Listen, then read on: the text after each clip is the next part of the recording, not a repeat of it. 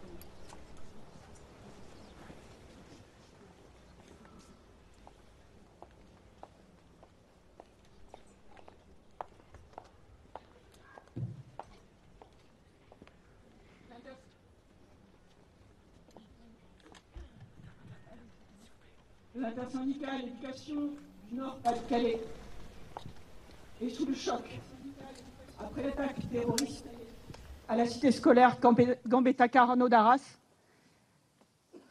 qui a coûté la vie à notre collègue Dominique Bernard, professeur de lettres. Trois autres membres du personnel ont été blessés, un professeur d'EPS et deux agents territoriaux, dont un très grièvement, alors qu'ils tentaient de maîtriser l'assaillant. Notre douleur est vive et immense. Nous présentons nos plus sincères condoléances à la famille et aux proches de notre collègue assassiné. Nos pensées vont également aux collègues blessés, à leurs familles, à la communauté éducative et aux élèves de l'établissement.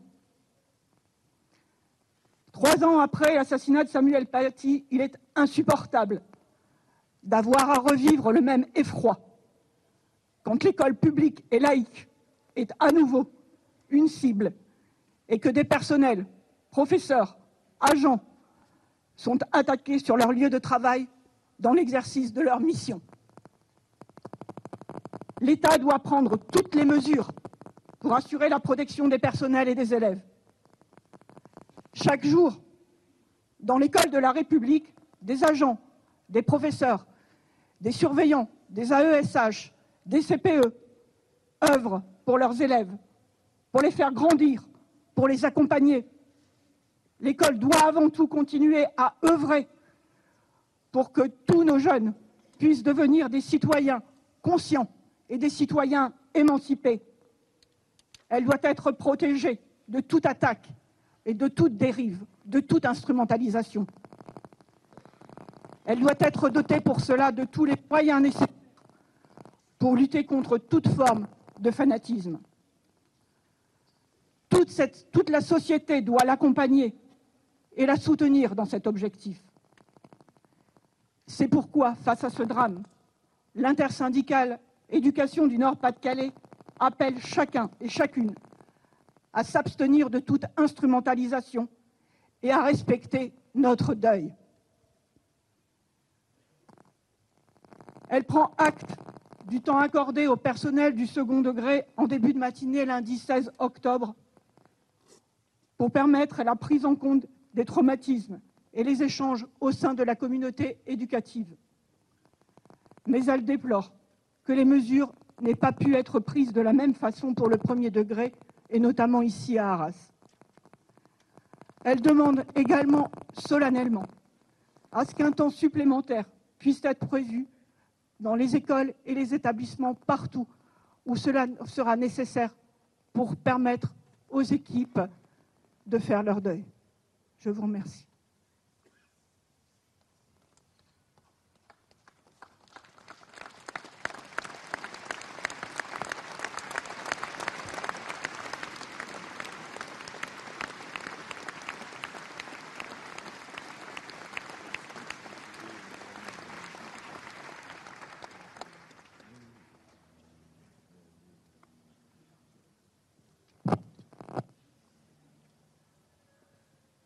Merci, euh, merci pour vos mots et merci pour vos messages.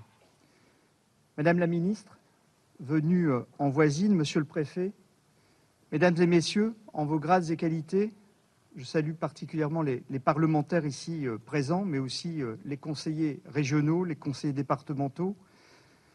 Mesdames et messieurs, chères citoyennes, chers citoyens, nous sommes toutes et tous rassemblés unis, debout, pour Dominique Bernard, pour sa famille, pour ses enfants, en soutien aux victimes de l'attentat d'Arras, en solidarité à la communauté éducative de Gambetta-Carnot, en solidarité à toutes les communautés éducatives de France.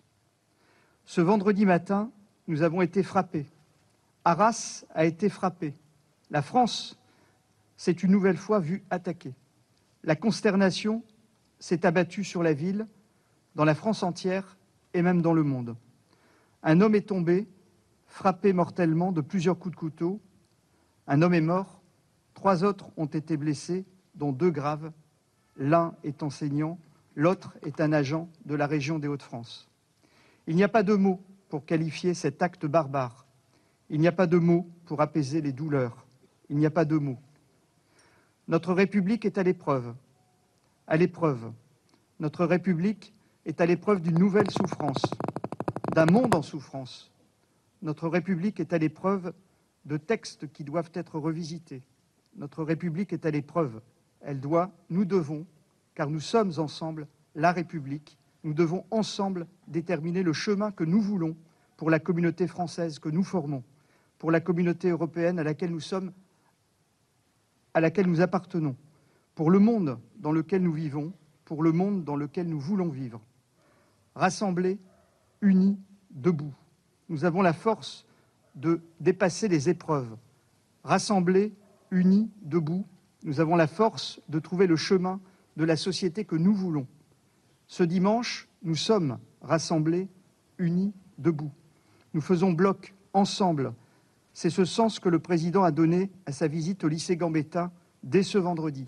Bloc avec les familles, bloc avec les enseignants, bloc avec les agents du collège et du lycée Gambetta Carnot.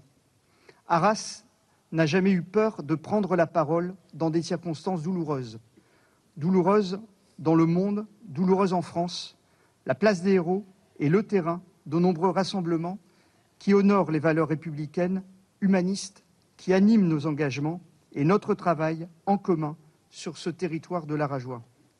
À la veille de la date anniversaire de l'assassinat du professeur Samuel Paty, Dominique Bernard rentre dans l'histoire à son tour.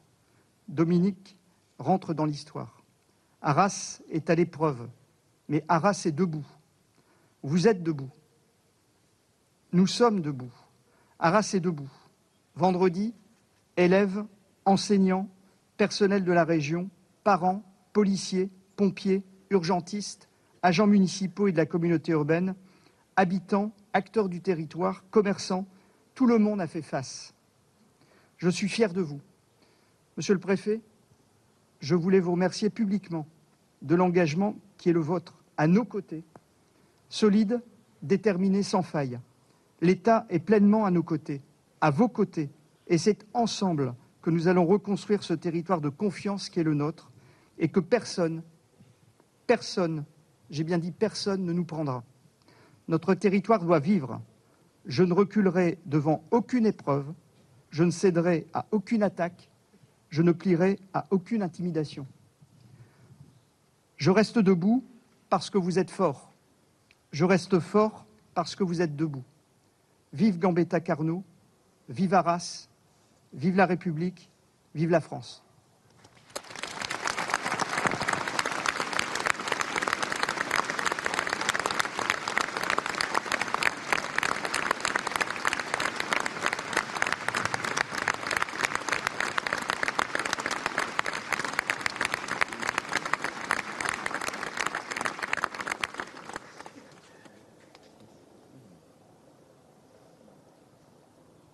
avec, euh, avec l'intersyndicale, nous avons prévu euh, une minute de silence.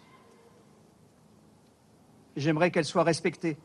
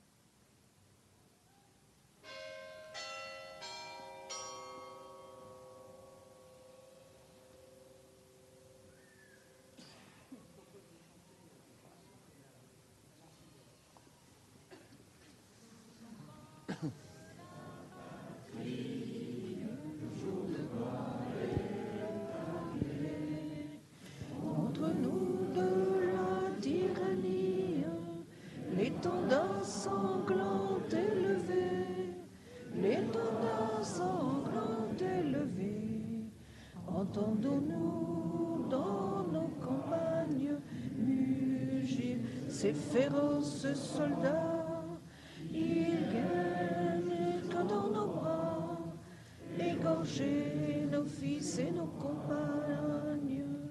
Aux hommes citoyens, formez vos bataillons, marchons, marchons, qu'un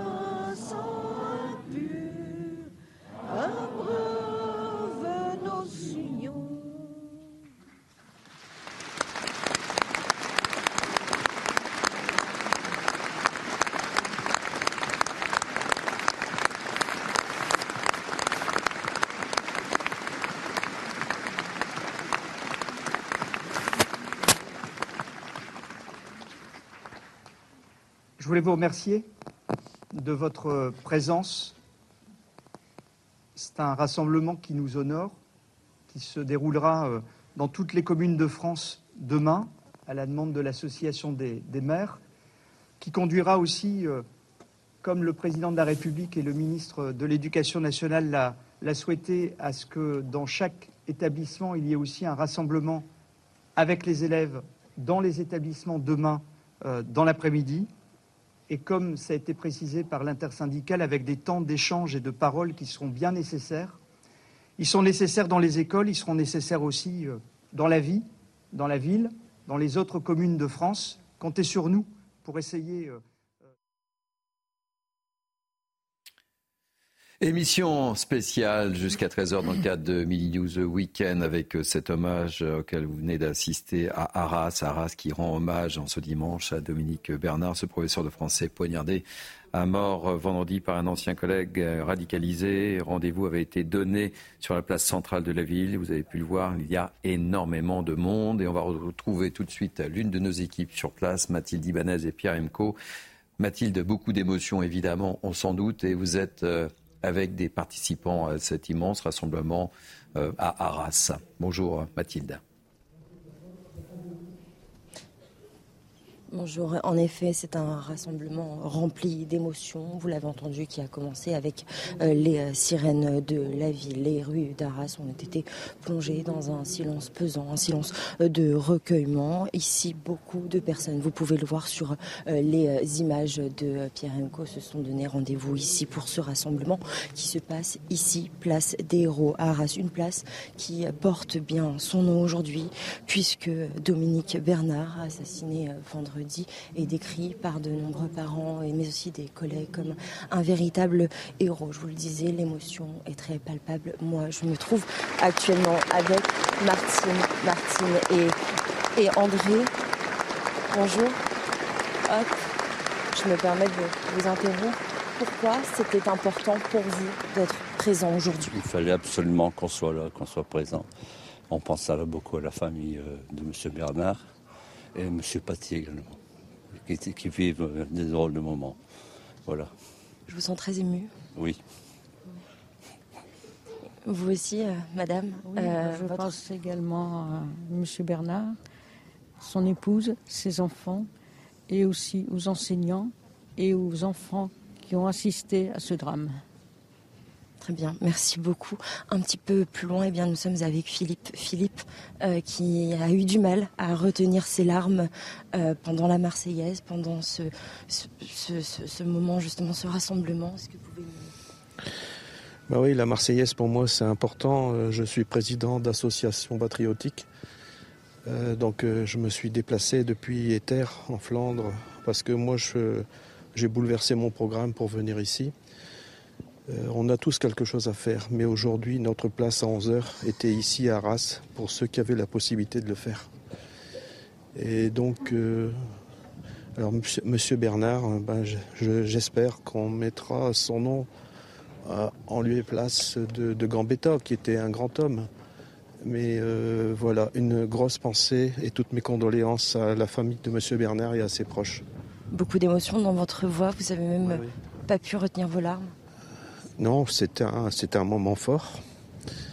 Et puis, euh, on croit qu'on est fort, et puis on a cette faiblesse dans des moments pareils de, cracher ses larmes et sa colère sa colère en même temps.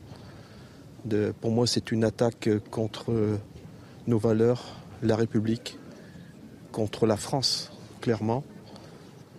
Et il faut, il faut être solidaire, comme tout à l'heure, la personne, j'ai oublié son nom, avec l'émotion qui, qui parlait de faire un bloc. Il faut faire bloc, euh, bloc euh, euh, contre tous ces extrémistes, ces terroristes. Il faut, il faut employer ce, ce mot, quoi. Et les mots prennent sens aujourd'hui quand on voit toute cette foule Complètement, réunie? complètement, complètement. euh, et il, faut- il faut être là, il faut pas avoir peur d'être là. Il fallait que je me déplace, je pouvais pas faire autrement. Écoutez, merci, merci beaucoup.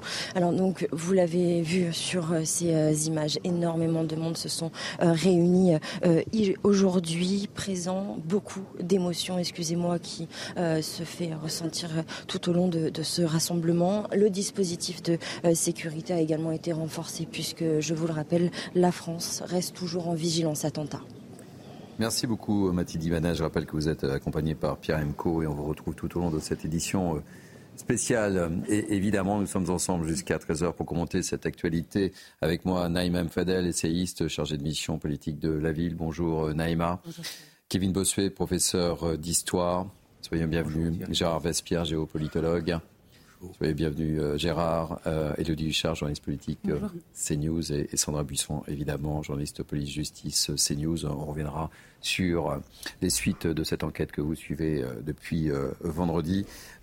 J'aimerais avoir déjà une, une première réaction autour de, de ce plateau avec cette cérémonie, avec une prise de parole d'un collègue de Dominique Bernard, qui a donc été poignardé par un ancien élève radicalisé, et non pas par euh, un ancien collègue, comme je l'ai dit, euh, évidemment par euh, erreur, sans doute peut-être un, peu l'émotion.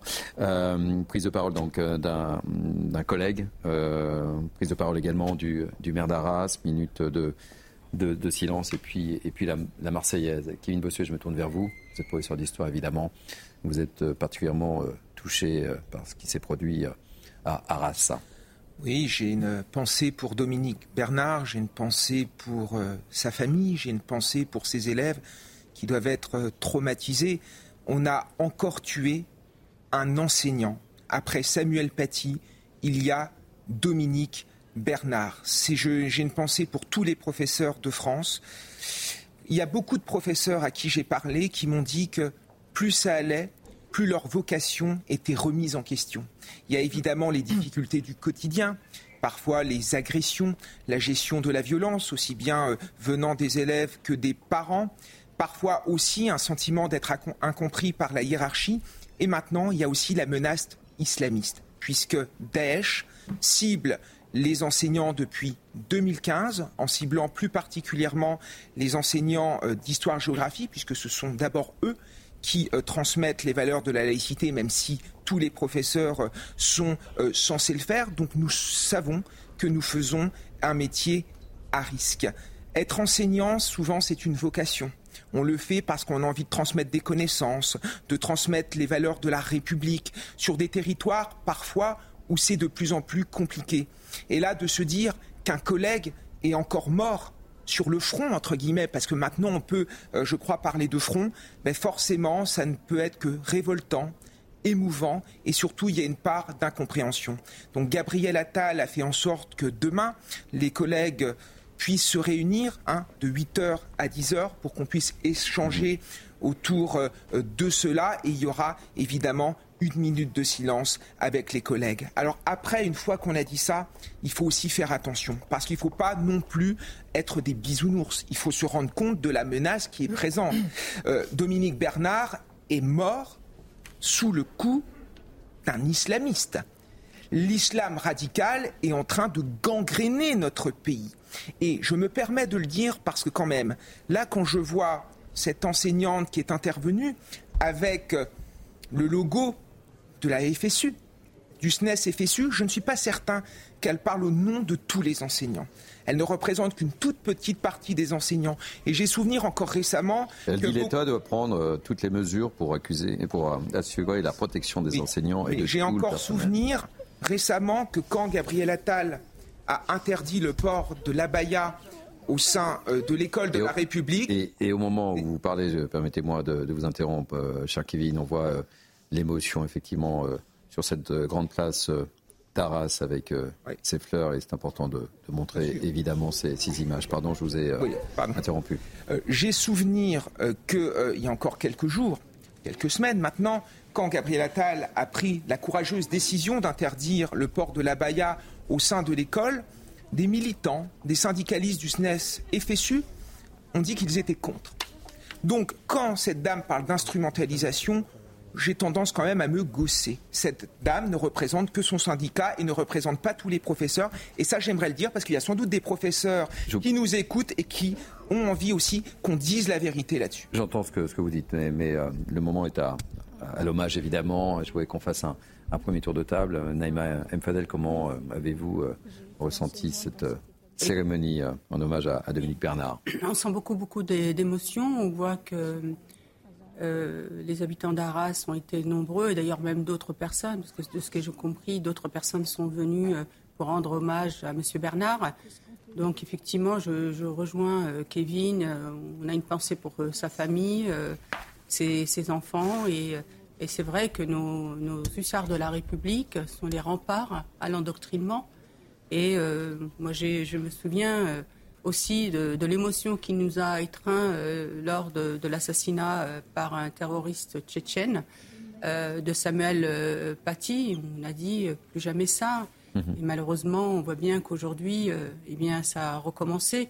Moi, je voudrais en profiter. Effectivement, on va rester dans l'émotion, mais peut-être qu'aujourd'hui, enfin, on va avoir des collèges qui s'appelleront Samuel Paty, qui s'appelleront Dominique Bernard, et que enfin la statue érigée en hommage à Samuel Paty, eh bien, puisse euh, trôner au sein de son école. Effectivement, nous ne devons plus avoir euh, peur et faire bloc, c'est aussi se dire qu'on ne nous ne devons plus avoir peur. Et le problème que je ressens aussi, excusez-moi de le dire avec émotion, Thierry, mais que j'ai le sentiment qu'aujourd'hui, on, on- on- on a peur quand même euh, et on, on recule, alors qu'aujourd'hui, on doit être encore beaucoup plus en offensive et en, en- dans une, une décision de prendre, enfin justement de prendre les bonnes décisions pour qu'aujourd'hui, ça n'arrive plus. Donc, on aura le temps, comme vous le disiez tout à l'heure, passer ce, ce temps de l'émotion, effectivement, d'aborder toutes nos lois qui sont aujourd'hui, malheureusement, qui font que notre euh, état de droit ne nous protège plus.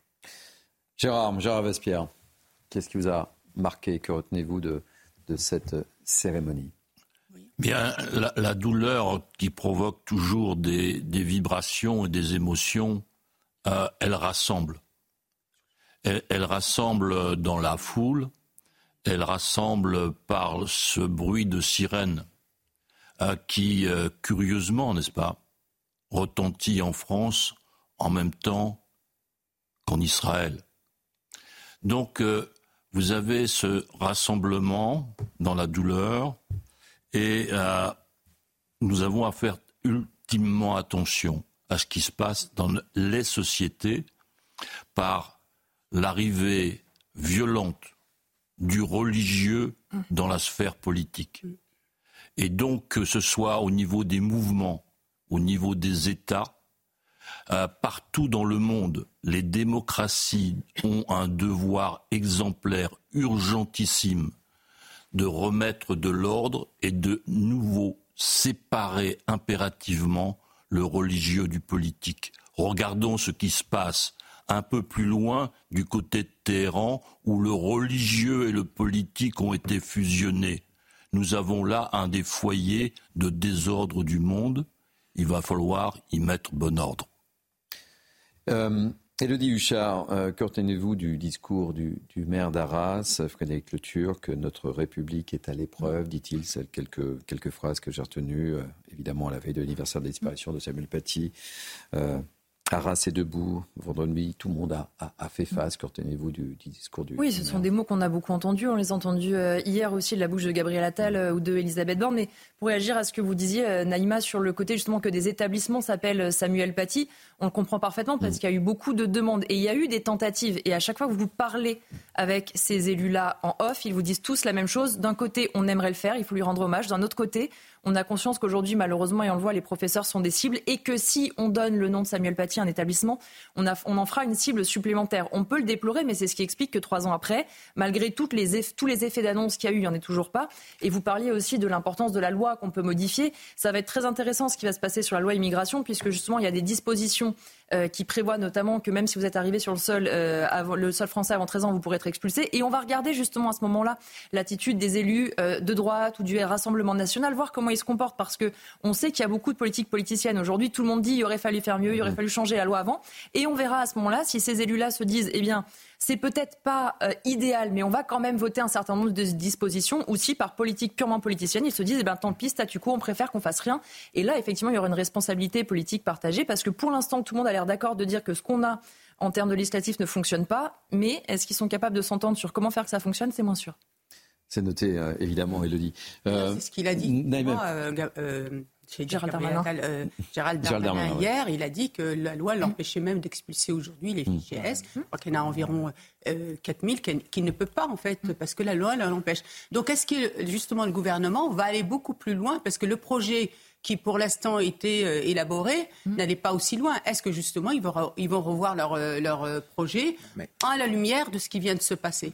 Moi, je suis désolé, j'ai l'impression de revivre ce qui s'est passé il y a trois ans après la mort de Samuel Paty. On n'a pas tiré les enseignements. Non, mais les, ce sont les mêmes discours, ce sont les mêmes bougies, ce sont les mêmes atermoiements, les mêmes trémolos dans la voix. Mais qu'est-ce qui s'est passé concrètement? Certes, il y a eu des petites améliorations. Jean-Michel Blanquer a mis en place des référents laïcité. Là, Gabriel Attal a interdit le port de la baya.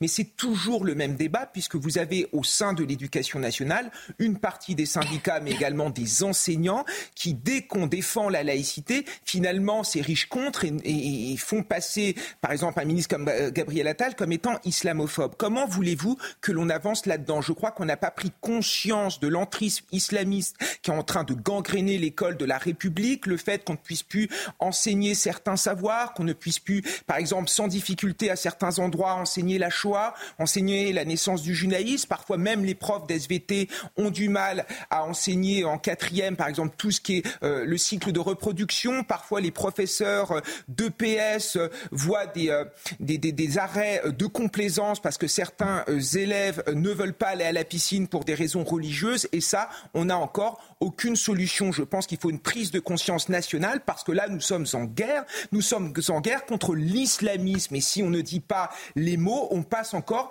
à côté euh, du problème. C'est tout. Le message de l'enseignante était très clair, je le redis. Hein, L'État doit, doit, tout faire. Ce n'était pas très clair a dit, attention à l'instrumentalisation et de où elle parle avec euh, l'étiquette FSU. Moi, je trouve que quand même que ce syndicat. Mais oui, mais on est mmh. dans un moment de mmh. commémoration, Thierry. On peut mettre son syndicat de mmh. côté et, être neutre. C'est ce qu'on attendait. Non, mais en plus, elle parle effectivement de, de, surtout pas instrumentaliser. Et c'est ça qui est, qui est insupportable.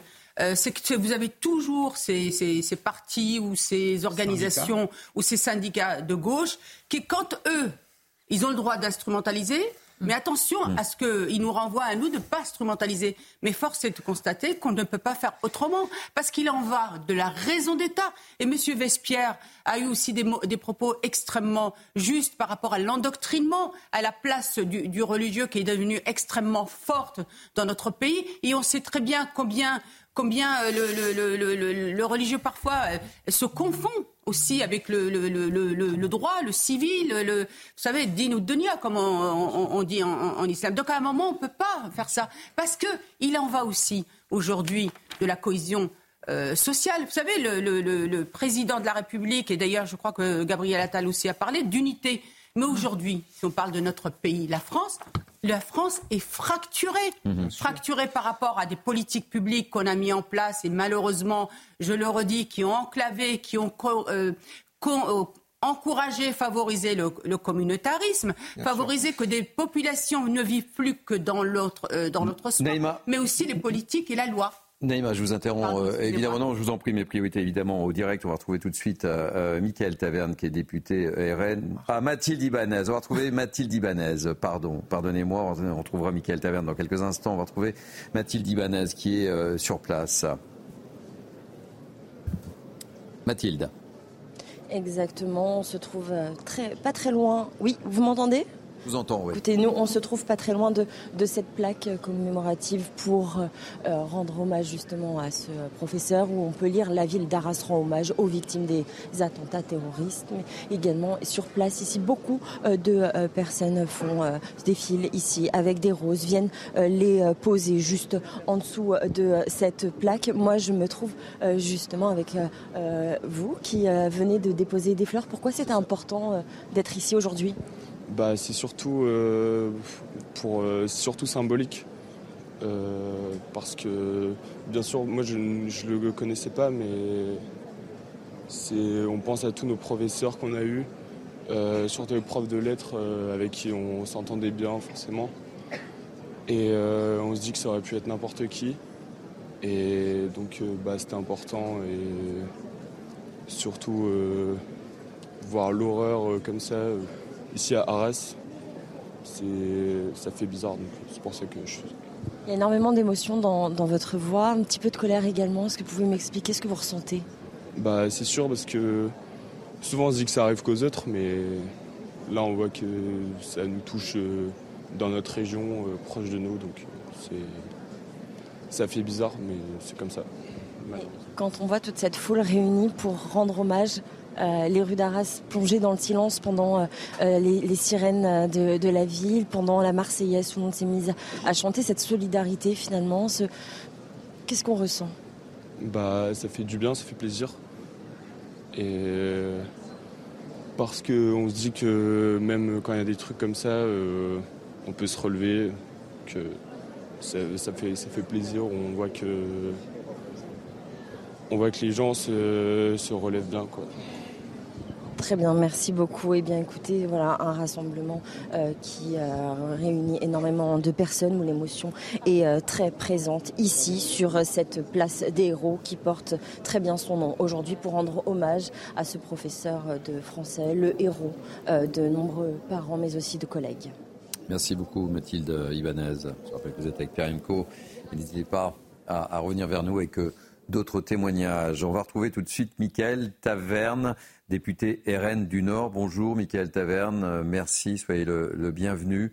Euh, quel est votre regard sur cette euh, cérémonie et, et cet hommage euh, 24 heures avant l'hommage qui aura lieu un peu partout aux quatre coins de France à Samuel Paty demain? Il est important que Arras se réunissent et, comme l'a dit le maire, fassent front.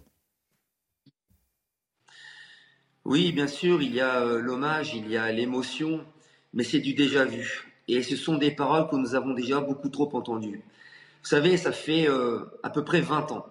20 ans que l'islam politique essaye de pénétrer dans la sphère républicaine.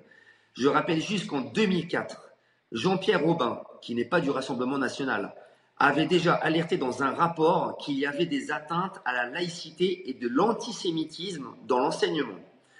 On l'a considéré fasciste, d'extrême droite, vous savez, tous ces noms d'oiseaux qu'on entend depuis de nombreuses années. Il y a déjà eu euh, des, actes euh, similaires. Euh, je prends par exemple à Trappes avec le professeur de, philosophie Didier Lemaire. Et, je pense que ces, ces 20 dernières années, les gouvernements qui se sont succédés ont fait preuve de laxisme, de lâcheté.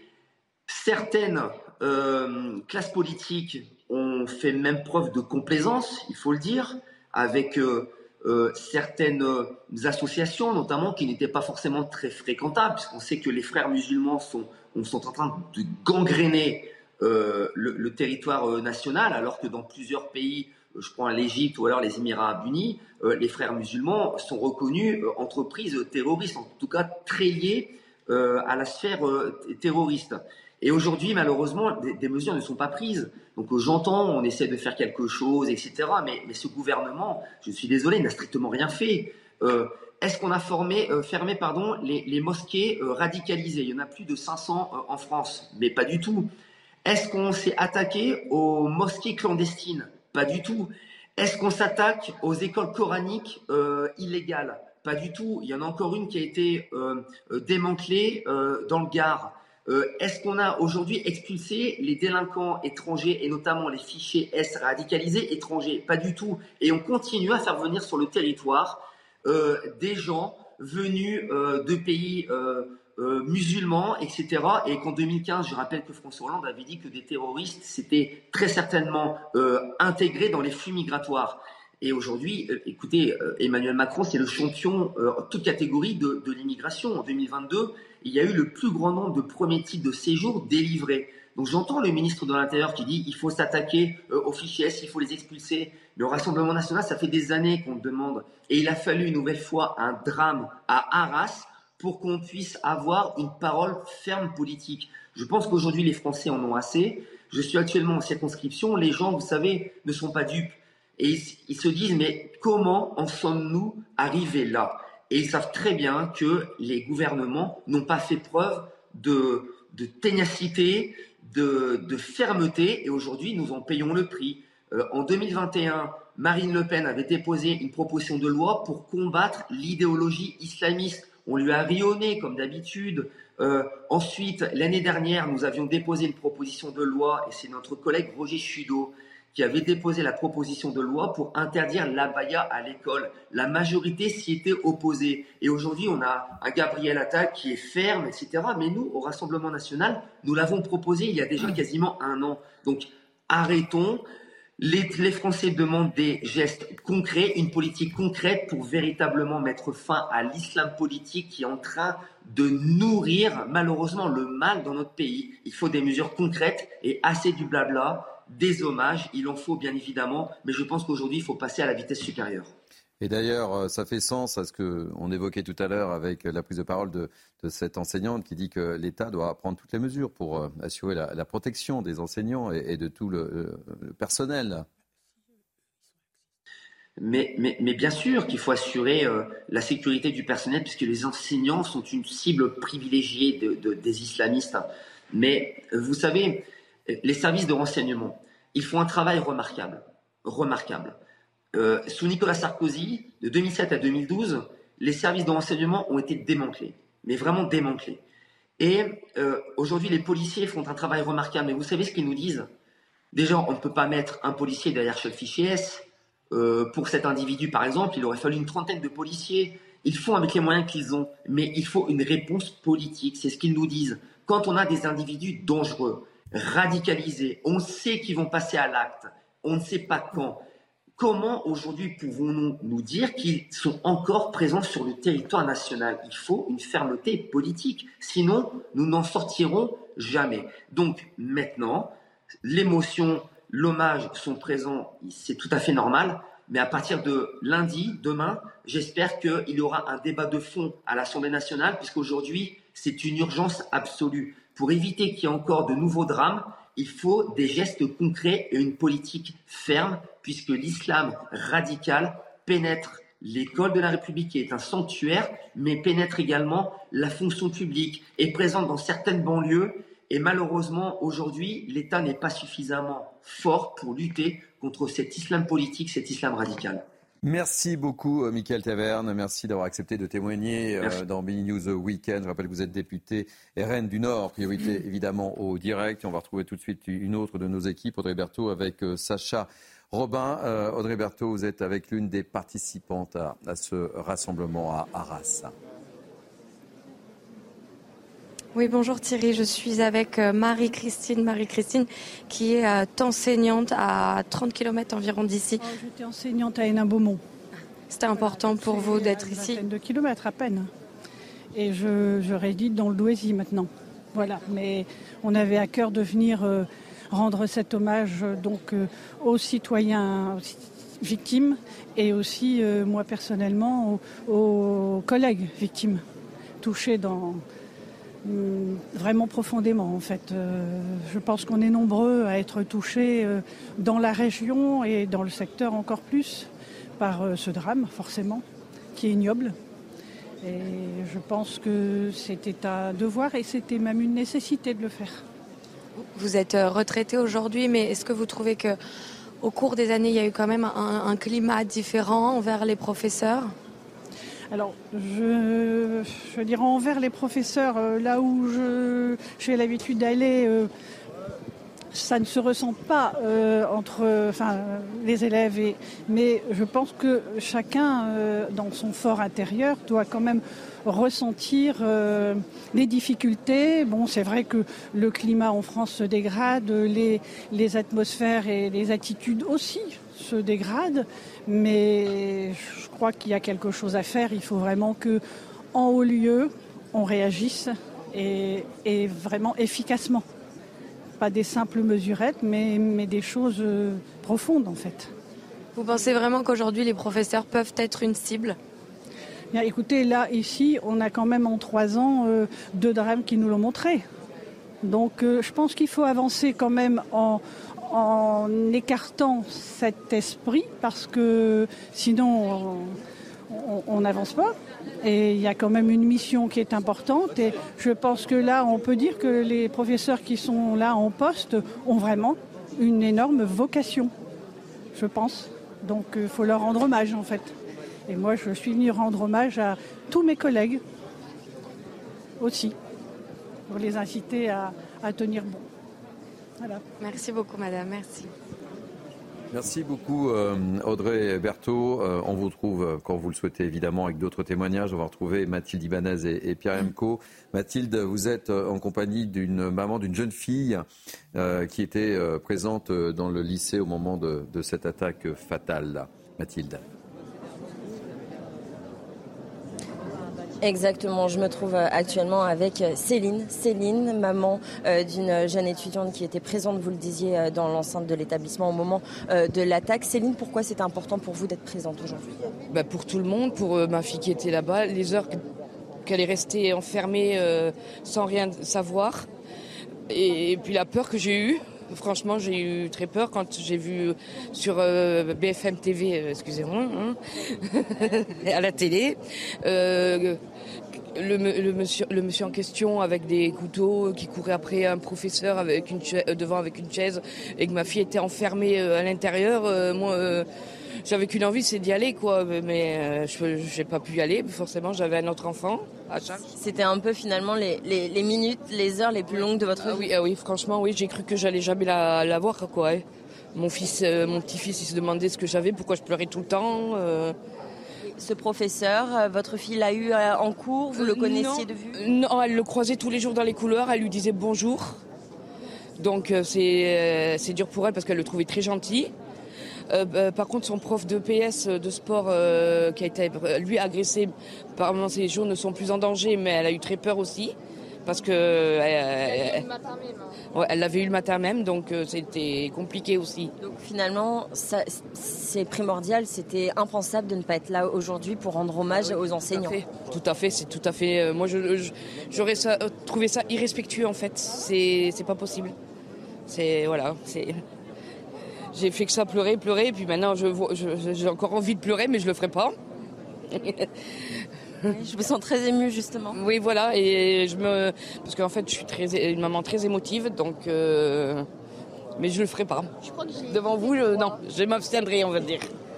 Bien, bah écoutez, merci beaucoup euh, Céline, merci à, vous aussi. Alors donc vous, bah, vous l'avez entendu ici, hein, ce rassemblement euh, comporte énormément de personnes, des élèves, des parents, des professeurs, des élus, des anciens professeurs, mais aussi euh, énormément de personnes venues d'autres villages, villes aux alentours. Tout le monde se dit que c'était très important d'être présent aujourd'hui, impensable de ne pas être là pour rendre un dernier hommage à ce héros. Merci euh, Mathilde Ibanez et continuez à, nous faire vivre ce, ce rassemblement euh, très important sur la place centrale euh, de la ville d'Arras. Kevin Bossuet, que dire? Bah, que dire? Il n'y a pas grand-chose à dire. Évidemment que l'émotion est présente, l'émotion est palpable parce que cette mère de famille a côtoyé euh, Dominique Bernard, avait euh, ses enfants euh, qui étaient dans la classe de Dominique Bernard. Donc évidemment que l'émotion est très grande. Et j'ai une pensée encore une Il fois. va falloir trouver les mots aussi. Il va falloir trouver les mots parce que je me mets à la place d'un adolescent. Enfin, imaginez, euh, leur professeur est mort sous les coups d'un islamiste. Et en plus, ils ont dû voir la vidéo qui a circulé sur les réseaux sociaux. Mmh. Ça doit être traumatisant, ça doit être horrible. Donc il y a vraiment besoin de les accompagner. Et là, pour le coup, l'éducation nationale fait évidemment le nécessaire en mettant en place les moyens pour soulager euh, psychologiquement euh, ces euh, élèves.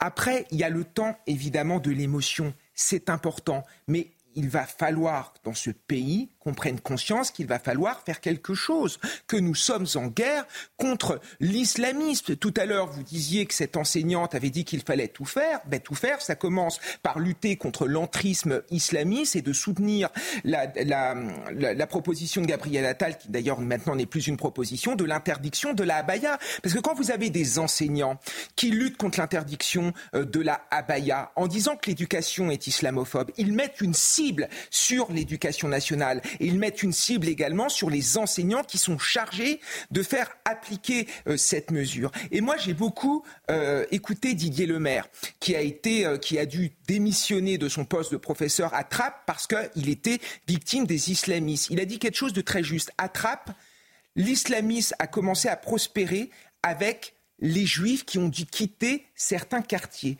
Et aujourd'hui, il y a dans notre pays un antisémitisme qui ressurgit, qui est intolérable. Regardez dimanche dernier à Carcassonne, il y a eu une inscription sur un mur où on disait que tuer les juifs était un devoir. Dans l'université Lyon 2, on a affiché une affiche en faveur euh, de... euh, de- de- de- Kevin, euh, je, je vous interromps. Je vous interromps, évidemment. euh, priorité au témoignage et au direct, et on reprendra évidemment vos, vos propos, mais priorité au, au témoignage. On va, on va retrouver euh, Audrey euh, Berthaud et Sacha Robin. Audrey, vous êtes avec un ancien élève euh, de l'enseignant, Dominique Bernard. Exactement Thierry. Exactement, je suis avec euh, Cyril et donc oui, il avait Dominique euh, Bernard comme professeur euh, au collège, c'est bien ça c'est tout à fait ça. J'ai très bien connu M. Bernard au collège. C'est un ancien professeur de français euh, très apprécié, qui malheureusement, ben voilà, euh, on est attristé par cette nouvelle et puis euh, on a du mal à y croire. quoi. Quel souvenir vous avez de ce professeur? C'était il, y a- il y a quelques années, mais qu'est-ce que vous retenez de, de- de ses cours, de, de- de sa personne? Au niveau de sa personne, c'était quelqu'un de très, vraiment très très gentil, euh, qui a été à l'écoute de tous ses élèves, qui adorait son métier. Et euh, on apprenait plein de choses avec lui. Et puis euh, voilà, quoi. C'était vraiment quelqu'un de très appréciable. quoi. Il n'y a pas de mots, il y a pas de mots pour décrire euh, l'amour qu'il avait pour, pour, pour ses élèves. Quoi. Voilà. J'imagine que vendredi matin, comment vous avez appris ce terrible drame? Alors j'étais pas là, en plus j'étais dans le sud. Je, je suis revenu hier en train. Euh, j'ai vu ça à la télé, euh, c'était quelque chose. euh, pour moi, c'était pas possible. J'y croyais pas, quoi. C'est pas possible. Quand on m'a annoncé les noms des professeurs, Monsieur Bernard et l'autre professeur de PS que je connais très bien aussi, que j'ai eu aussi, c'est quelque chose d'inadmissible, quoi. On peut pas y croire. On peut pas.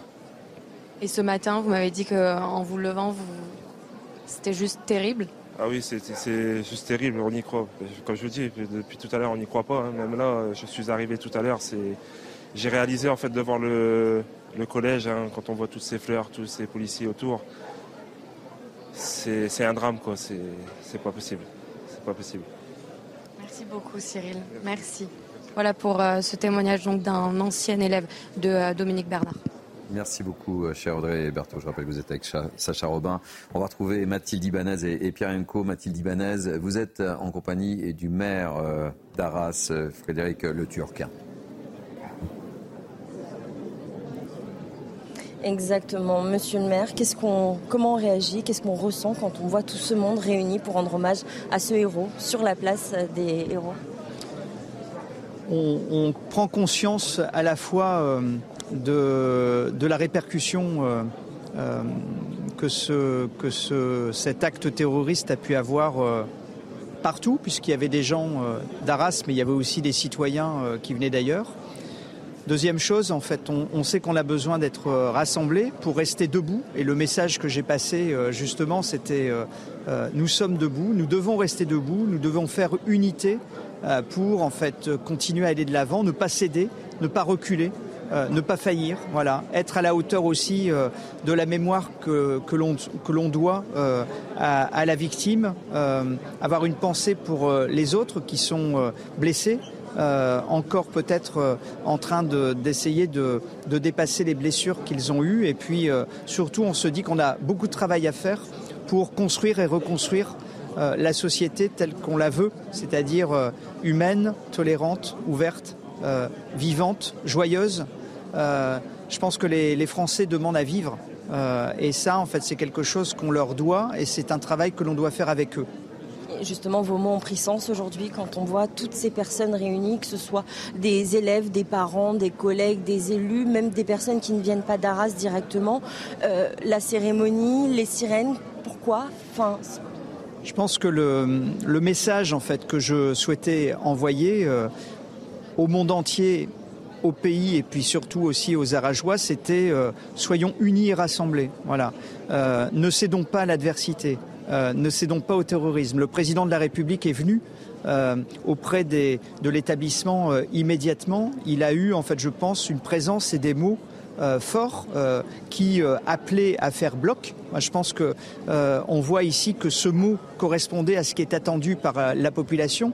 Le ministre de l'Éducation nationale est venu avec le président. Il est revenu hier. Et je pense qu'il a vécu comme moi en fait ce dialogue avec les enseignants, avec les parents, avec les élèves, et pris conscience sûrement de la de la, du travail qu'il euh, convenait de faire euh, auprès de chacun, du temps qu'il fallait à chacun pour construire et reconstruire, retrouver confiance. Pas oublier que les enfants sont confiés par les parents aux établissements scolaires et forcément, euh, il faut qu'ils puissent continuer à le faire sans avoir peur parce que l'école est quelque chose de très important, c'est essentiel, c'est sacré. Si on veut construire la société de demain, on doit en fait absolument faire que nos écoles puissent continuer à fonctionner. Bien écoutez, merci beaucoup euh, Monsieur le maire. En tout cas, une cérémonie où beaucoup d'émotions ont été ressenties. Certains n'ont même pas pu retenir leurs larmes.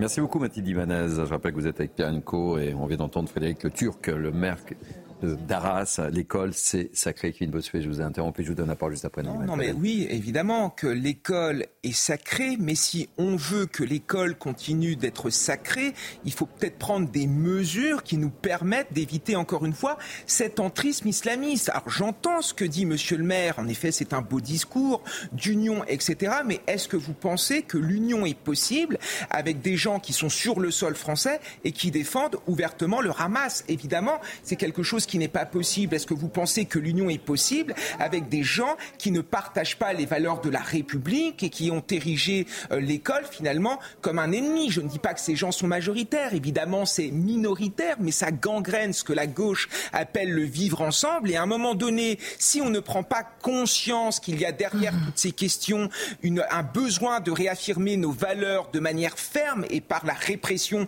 s'il le faut, comme a commencé à le faire d'ailleurs Gérald Darmanin en interdisant par exemple les manifs euh, pro-palestiniennes, on passera encore à côté de la question. Quand vous discutez avec des enseignants qui ne sont pas forcément au au SNES FSU, qu'est-ce qu'ils vous racontent? Que ça fait trois ans que Samuel Paty est mort et qu'au final, il n'y a pas eu grand-chose qui a été euh, réalisé. Les enseignants se sentent en danger de plus en plus. Qu'est-ce qu'on fait? Priorité au témoignage dans cette euh, édition euh, spéciale, évidemment, euh, puisque Arras rend hommage à, Dominique Bernard. On va trouver, retrouver Audrey Berthaud avec d'autres témoignages d'autres élèves, Audrey. Oui, je suis avec Clémence. Antoine et euh, Gauthier, ce sont euh, trois anciens élèves euh, du lycée Gambetta. Alors vous n'avez pas forcément eu Monsieur Bernard comme professeur, mais j'imagine que en tant qu'ancien élève, c'est- terrible d'apprendre cette nouvelle. On est dévasté, choqué que ça se soit passé dans notre ancien établissement scolaire, euh, que ça ait touché aussi notre équipe pédagogique, des, des élèves qu'on a pu côtoyer et un professeur qu'on a certainement aussi croisé dans les couloirs euh, à maintes reprises. Je pense qu'on est tous sous le, sous le choc, que ce soit arrivé dans notre ville, euh, dans notre cours, devant notre lycée. Aujourd'hui, c'était important pour vous d'être ici. C'était normal? Oui, bah, c'est important pour nous parce que c'est c'est toute, euh, toute notre scolarité euh, qu'on a passée à Gambetta. Euh, on a passé des excellents moments avec une équipe pédagogique vraiment incroyable, au top. Et c'était vraiment important pour nous de, rendre hommage euh, à tout le monde, aux corps enseignants, euh, aux parents, aux élèves, euh, à tout le monde. Ouais, non, mais comme il dit, c'est vrai qu'on a vraiment passé des belles années. On est passé des joies à la tristesse, à parfois aussi la confusion. Mais en majorité, c'est vrai que, bah, je vous dis, on, a eu une super scolarité. On ne pensait pas que ça allait pouvoir toucher quelque chose qui nous était entre guillemets cher, quoi, parce que pour nous, c'était quelque chose d'important. Moi, je sais que ça a été des bonnes années. Et euh, genre vraiment, euh, ici à Arras, en plus, qui est une ville plutôt tranquille, on pensait vraiment pas que ça allait être sur notre territoire. Quoi. Merci beaucoup, merci et bon courage. Voilà pour euh, ces témoignages, vraiment tout le monde ici est extrêmement touché, extrêmement choqué. Thierry. Merci beaucoup Audrey Berthaud. On va faire un point sur l'actualité. Il est quasiment 12 euh, heures en ce dimanche et l'actualité est incarnée en ce dimanche par Félicité Kindoki. Bonjour Félicité. Bonjour Thierry, bonjour à tous. Les sirènes ont retenti à 11 heures précises à Arras, place des Héros, tout près de la cité scolaire où l'enseignant de 57 ans a été tué vendredi lors de la terrible attaque au couteau survenue dans l'établissement Gambetta. Cet hommage à la victime, Dominique Bernard, a réuni des centaines de personnes dans l'émotion toujours très vive.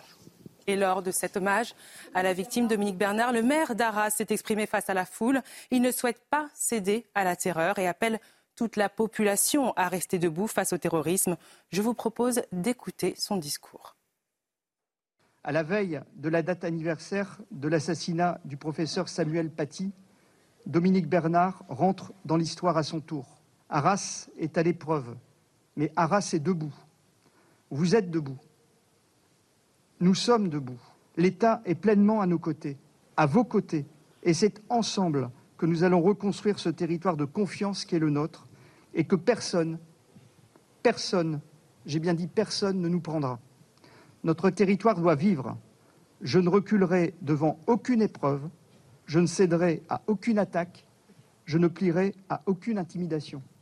Et demain, le retour en classe se fera sous le signe de la solidarité. Tous les établissements scolaires et tous les rectorats observeront une minute de silence à 14 heures. C'est ce qu'a annoncé Gabriel Attal, le ministre de l'Éducation, lors d'un discours prononcé à l'occasion de la remise du prix Samuel Paty hier. Cette journée de solidarité démarrera à 8 heures. Les détails avec Tony Pitaro.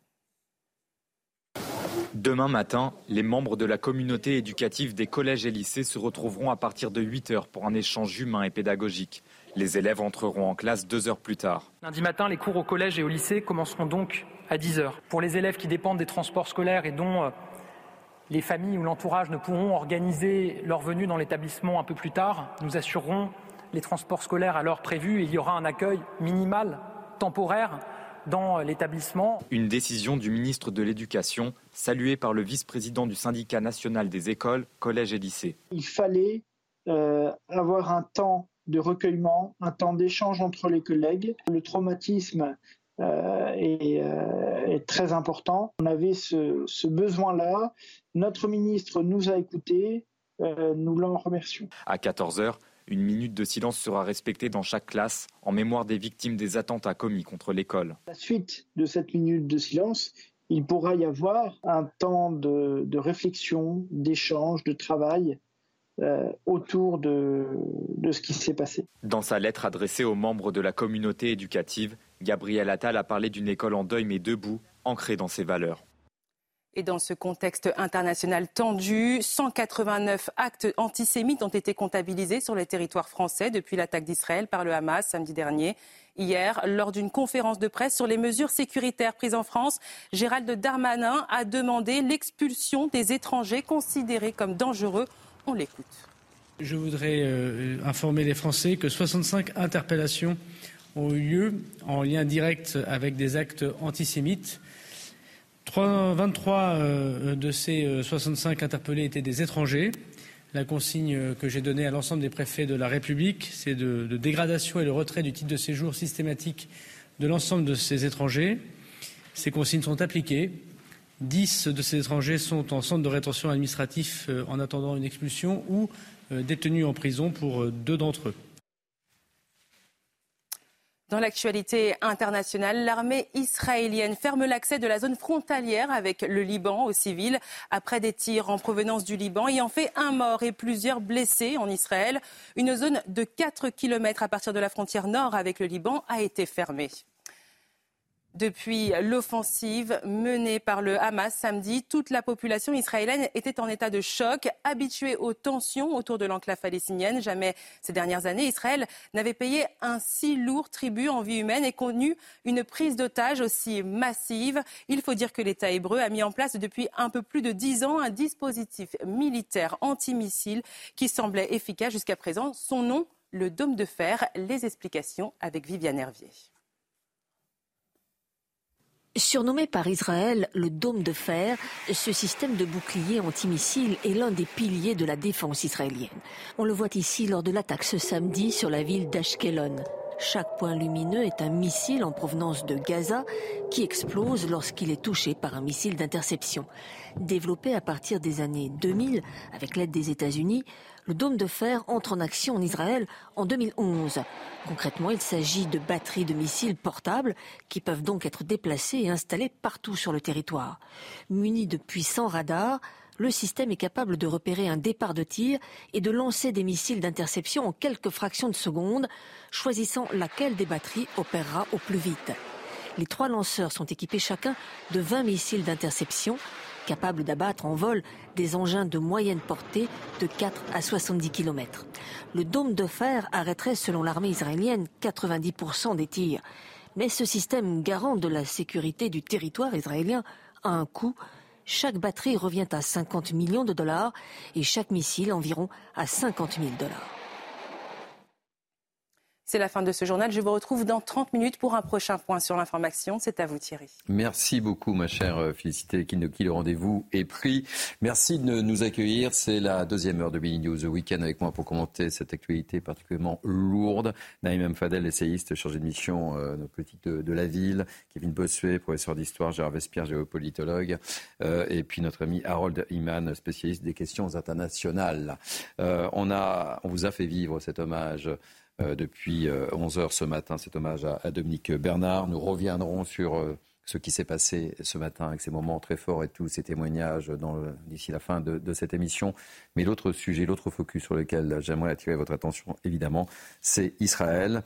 c'est notre deuxième regard. Avec cette information, Israël accorde plus de temps aux Palestiniens pour évacuer Gaza. un porte-parole de l'armée euh, a assuré cette nuit que l'offensive terrestre ne démarrait pas ce dimanche, cela pour des raisons humanitaires.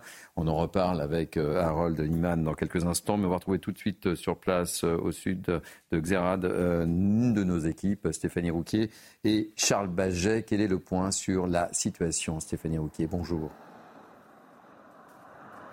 Oui, bonjour. Bah, écoutez, ce matin, nous avons euh, assisté à l'évacuation d'une centaine d'habitants euh, de la ville de Zerot. C'était euh, une évacuation obligatoire, décrétée, décidée par le maire de, de, la ville, car cette ville se trouve seulement à 4 km à vol d'oiseau de la bande de Gaza et donc, bien sûr, elle est régulièrement la cible des roquettes du Hamas. Et donc, ce matin, le rendez-vous était fixé devant une école. Deux bus sont arrivés. Des familles entières, les bras chargés de bagages, sont arrivés. Ils sont montés dans le bus et tous avaient l'air extrêmement grave. Une, personne qui vit seule, un homme âgé, m'a expliqué que, eh bien, euh, lui, depuis le début des événements, il voulait partir, mais il ne savait pas comment faire, car il n'en avait pas les moyens. Et là, on lui propose un bus gratuit, un hôtel gratuit pour se mettre à l'abri dans le sud du pays. Donc, bien sûr, il a accepté. Il faut rester en vie, m'a-t-il dit. Une autre femme qui était accompagnée euh, de ses deux enfants, elle était très en colère et nous a expliqué qu'elle ne voulait pas quitter sa ville et c'était au Hamas d'être exterminée et pas à elle de quitter sa ville là où elle est née. Et finalement, pour ses enfants, il faut rester en vie. Et donc, elle a pris le bus, elle est partie. Il faut savoir que pendant cette évacuation, il y a eu une alerte à la roquette. Tout le monde est parti précipitamment se mettre à l'abri. Deux roquettes ont été interceptées par le dôme de fer juste au-dessus de nos têtes. Une troisième roquette, elle, est tombée dans un quartier voisin, dans une maison qui était heureusement vide. Merci beaucoup Stéphanie Rouquier. Je vous rappelle que vous êtes accompagné par Charles Baget. Vous étiez au sud de Zerot. Harold Liman, euh, bienvenue. Alors, euh, pas d'attaque prévue, ce que je disais euh, en, introduction, pas immédiatement en tous les cas, puisqu'on parlait depuis euh, deux jours d'attaque imminente, il faut cesser avec ce terme. Pour le moment, ce n'est pas le cas. Non, car l'armée israélienne elle-même n'a pas exactement dit quand elle entrerait dans Gaza. Elle a tout simplement dit à quel moment elle euh, espérait que la population se meuve vers du nord vers le sud de Gaza. Et si on regarde Gaza, on comprendra ce que c'était. Euh, ça, c'est la carte d'Israël entourée de groupes terroristes. Et voilà, là, c'est Gaza City comme on l'a surnommé, la ville de Gaza, dans le nord, toute cette partie mauve doit partir dans la partie verte. Et donc l'armée dit, bon, maintenant, euh, vous pouvez y aller, parce que les gens ont eu peur d'être bombardés pendant le déplacement. Euh, ils ont désigné des routes, ils ont lâché des, prospectus euh, par avion, ils ont envoyé des SMS, ils ont parlé sur haut-parleur, ils ont fait tout ce qu'ils pouvaient pour que les gens partent, donc ils quittent tout, une zone qui n'a pas d'électricité, pas d'eau, et qu'ils aillent vers un, une autre zone qui n'a pas d'électricité, pas d'eau, où, les hôpitaux qui étaient déjà surchargés à Gaza City se vident, ce qui est quasiment impossible, ce qui a suscité l'ire des ONG internationales. Comment voulez-vous qu'on débranche des gens sous dialyse ou autre, mmh. euh, des incubateurs de bébés? Donc c'est chaotique, infernal, mais euh, c'est pour l'armée israélienne une manière de ne pas être obligé de, les, euh, de, de tirer sur ces personnes, puisqu'on part du principe que le Hamas se cache absolument partout.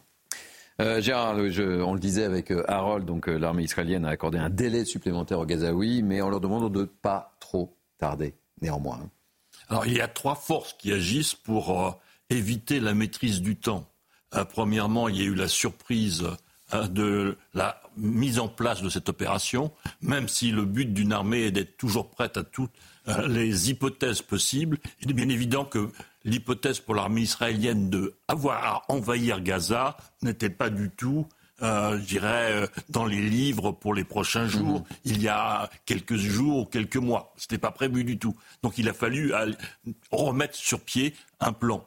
Deuxièmement, euh, le mouvement de la population à l'intérieur eh bien, est aussi difficilement euh, modélisable. Il faut que l'armée euh, puisse suivre cette évolution-là et donc adapter, selon le repli de la population, son déploiement. Troisièmement, il y a quand même un mouvement diplomatique qui international. Eh oui. Donc, euh, euh, M. Blinken est dans la région, Mme Colonna dans la région, euh, le prince du Qatar, le tchèque du Qatar était en Allemagne il y a 48 heures. Il y a des échanges très très nombreux avec l'Égypte. Et donc, tout cela aboutit au Hamas. Et du Hamas, bien sûr, on redonne à Israël quelques éléments en retour. Donc il y a toute cette dynamique le plan de l'armée, le mouvement de la population et troisièmement donc euh, les négociations en, cours qui euh, amènent chacun de leur côté des décalages dans un plan global en termes de timing. Israël donc euh, poursuit encore aujourd'hui ses préparatifs euh, euh, en vue d'une offensive dans la bande de Gaza, une offensive qui ne devrait donc pas démarrer, on l'a bien compris, ce dimanche pour des raisons humanitaires. Ça a laissé samedi donc hier un délai supplémentaire pour les habitants pour évacuer la zone.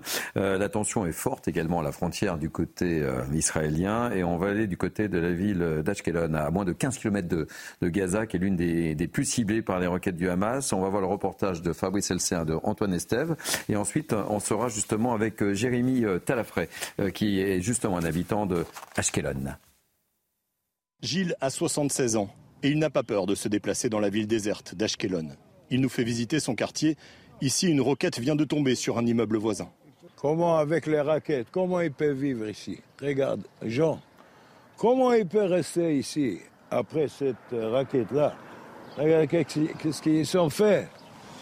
Cinq, six maisons. Eh, c'est six familles. C'est encore six, c'est encore six. Regarde. Personne ne peut venir euh, vivre ici. Dans sa maison, il a l'impression d'être en sécurité.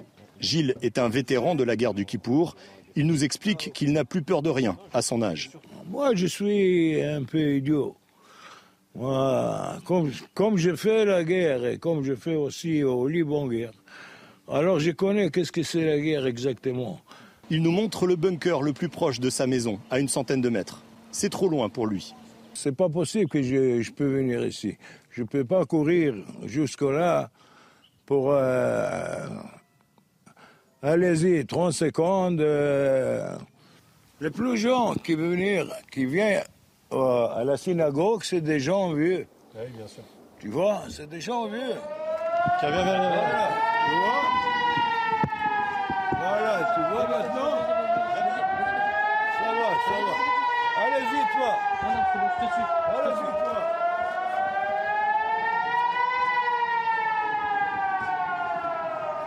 Donc toi, t'as pas l'habitude hein, de venir ici. Mais là, il y a les roquettes qui tombent. T'as entendu? Oui, oui, je sais. Moi, j'ai jamais venu ici. C'est la première fois que je suis là.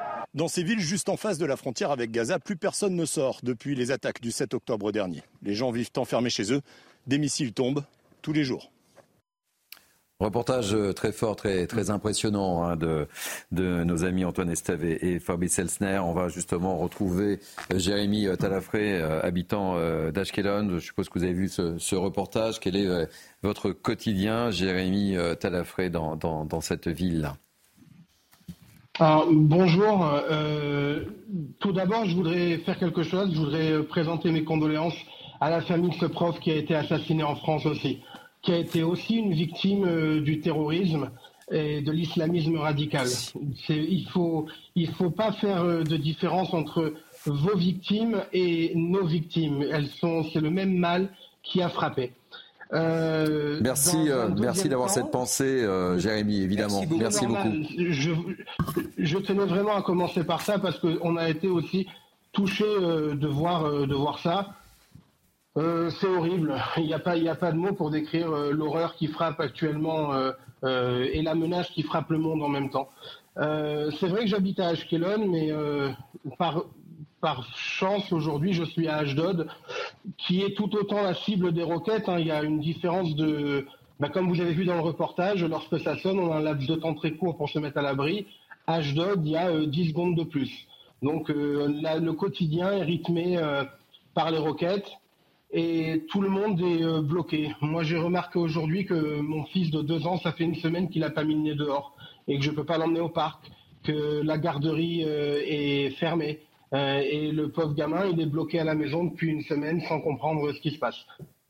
Comment on vit justement avec ce, quotidien, ces sirènes d'alarme euh, qui, rythment votre vie Et puis on, le voit à travers ce, ce reportage impressionnant d'Antoine Estève et de Fabrice Elsner avec ce monsieur qui refuse de quitter la zone? Ah ben, il a raison. Pourquoi est-ce qu'on partirait de notre pays Euh, Vous savez, je vais vous dire quelque chose. J'ai longuement parlé avec des amis et de la famille qui est en Europe ou à l'étranger. Et il y a quelque chose que, et, à force de réfléchir, je me suis rendu compte que, encore une fois, les Juifs sont victimes de pogroms et d'attaques directes parce qu'ils sont Juifs. Mais la grande différence, c'est qu'aujourd'hui, on n'est pas dans les années 40 et on n'est plus en Europe. Les étoiles jaunes, c'est terminé. Aujourd'hui, les Juifs n'ont plus à avoir peur, n'ont plus à se cacher. Euh, on a une armée, on a un pays, on a une légitimité, on a des alliés et on a les moyens de pouvoir montrer au monde que les Juifs, faut plus leur tomber dessus. On rigole plus aujourd'hui. On a égorgé, on a mutilé, on a brûlé, euh, on a torturé, kidnappé. Les mots sont d'une violence et il faut appuyer dessus, il faut les dire. Mais je pense que là, c'est aller trop loin et il faut réellement éradiquer la menace de l'islamisme radical et pas que euh, en Palestine, à travers le monde. Vous comprenez que l'armée euh, israélienne ait accordé un, un délai et n'attaque pas euh, immédiatement, puisqu'on parlait de, je le disais, de, de- de- de- dès le départ de cette émission, un on parlait de, de- de- de guerre imminente, de délai, contre-attaque imminente, et euh, on, laisse comprends un, pas qu'il y a un un délai. Je ne comprends pas qu'il y ait un délai. Je vais vous poser une question simple. Il y a combien d'habitants dans la bande de Gaza? 2 millions. 2 millions. 2 millions. Un peu plus de 2 millions. Il y en a 2 millions. On, on enlève les enfants, ça fait peut-être 1,4 million. Euh, il y a un proverbe français qui dit qui ne dit mot consent.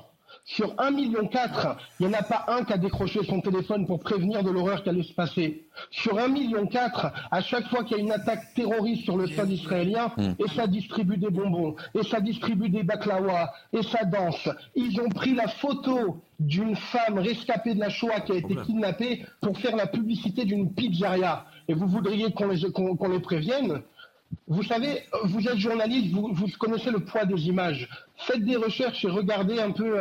Mais on l'évoque depuis le début de ce conflit. euh, Euh, c'est qu'il y, y, a la guerre, effectivement, avec ses atrocités, et puis l'autre guerre, euh, c'est la guerre médiatique, la guerre des images. Et, effectivement, on a un rôle, nous, médias, à jouer par rapport à cela. féroce aujourd'hui. Il y a une guerre plus féroce qu'il faut citer aujourd'hui. C'est la guerre des réseaux sociaux. Comment aujourd'hui. C'est ce dont je parle, Jérémy. Facebook, Twitter?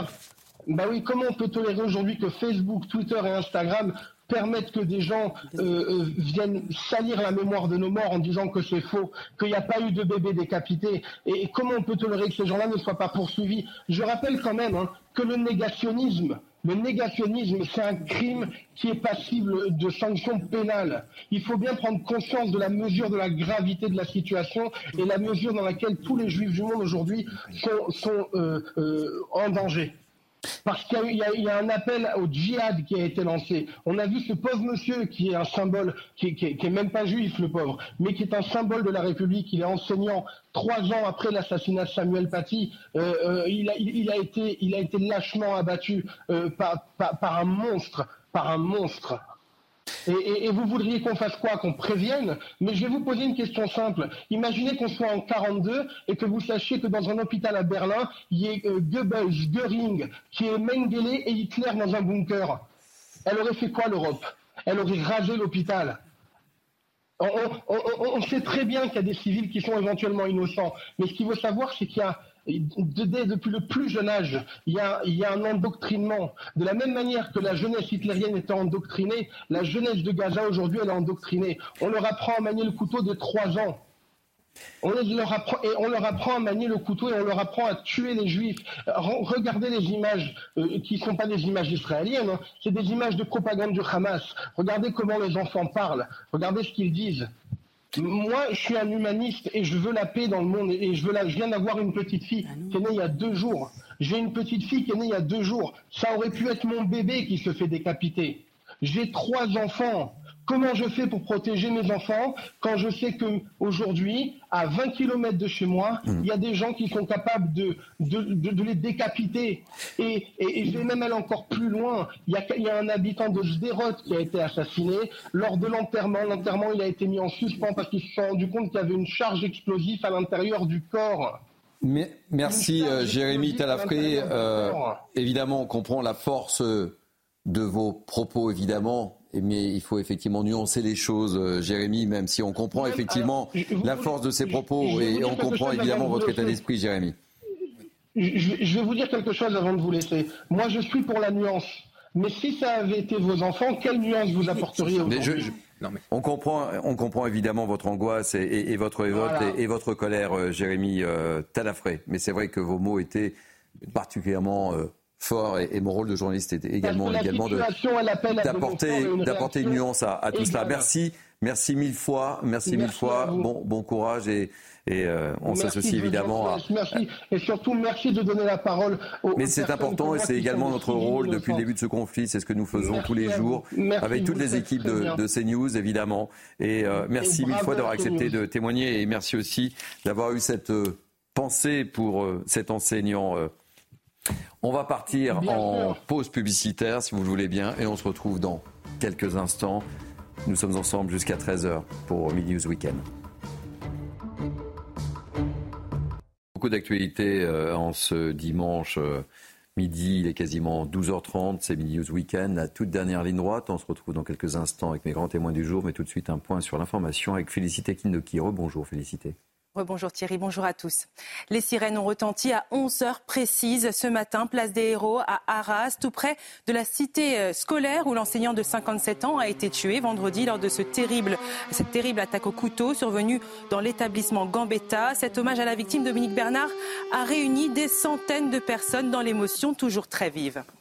Et après cette attaque terroriste à Arras, Emmanuel Macron va décaler son arrivée en Tirana, en Albanie, où il devait participer lundi matin au 9e sommet du processus de Berlin. Le président français est attendu auprès de dirigeants des Balkans occidentaux et plusieurs pays européens pour promouvoir le dialogue politique, les coopérations et la réconciliation dans la région, ainsi que le rapprochement avec l'Union européenne. Il ne sera sur place que lundi dans l'après-midi.